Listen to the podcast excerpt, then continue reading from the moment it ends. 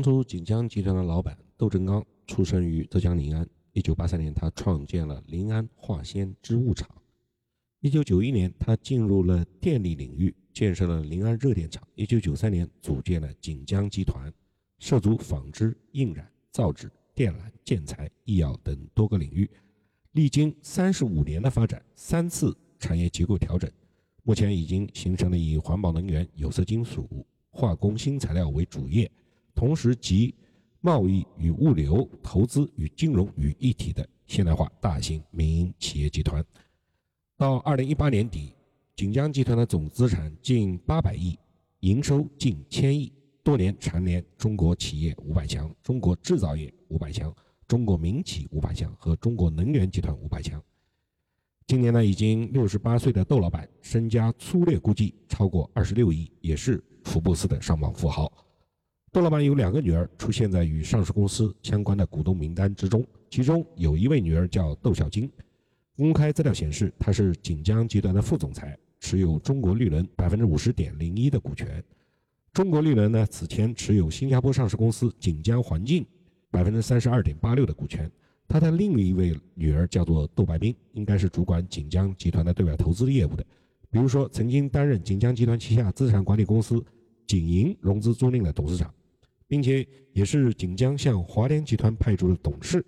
此外，窦白冰全资持有浙江康瑞百分之百的股权，也是浙江康瑞的法人代表。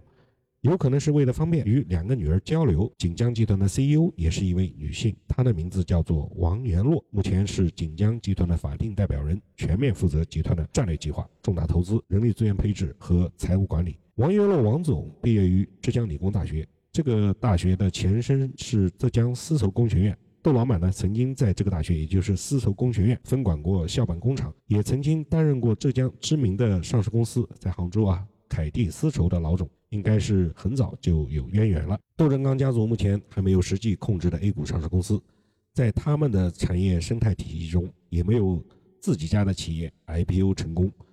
作为临安人的窦老板，很早就介入了矿业、钢铁和垃圾发电行业，他的眼光不可谓不远大。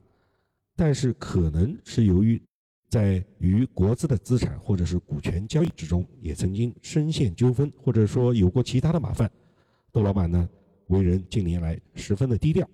窦老板在杭州湖墅南路的办公楼，办公楼低调却不低端，他的楼下常年停着使馆牌照的加长黑色奔驰轿车。显示出其特殊的身份。老窦在办公楼的最顶层指点江山，却并不像很多其他的浙商那样醉心于资本市场和上市公司。这呢，应该和他早年的经历有不少关联。杭州的娃哈哈宗庆后也是这样的老板。窦家的两位女儿都很低调，关于他们的公开资料并不多。在资本市场涉及到上市公司并购的时候，见货有资料披露，比如说前面说过的。锦江曾经在被证监会和交易所质询啊，认为他是实际控制华联控股这家上市公司的时候，这个低调惯了的锦江集团却是一再否定，只承认锦江是比较大的股东而已。窦老板的两个女儿分别是七零后和八五后，他们的容貌、身材、学识都还不错。我们确知其中的一个已经成家，另一个却不太清楚。这个年纪的接班人的处事经验、情商和管理经验。也是到了作为管理者的鼎盛的上升时期，两个女儿一心扑在产业运作之上，一个着重于集团的全面资金管控，另一个着重于投资项目的管理。曾经传闻大女儿接班，但后来又并没有见诸于窦老板付诸实际行动。对于双骄的家族，他们的女婿也是低调行事。我们目前还真的不清楚将来谁会接班。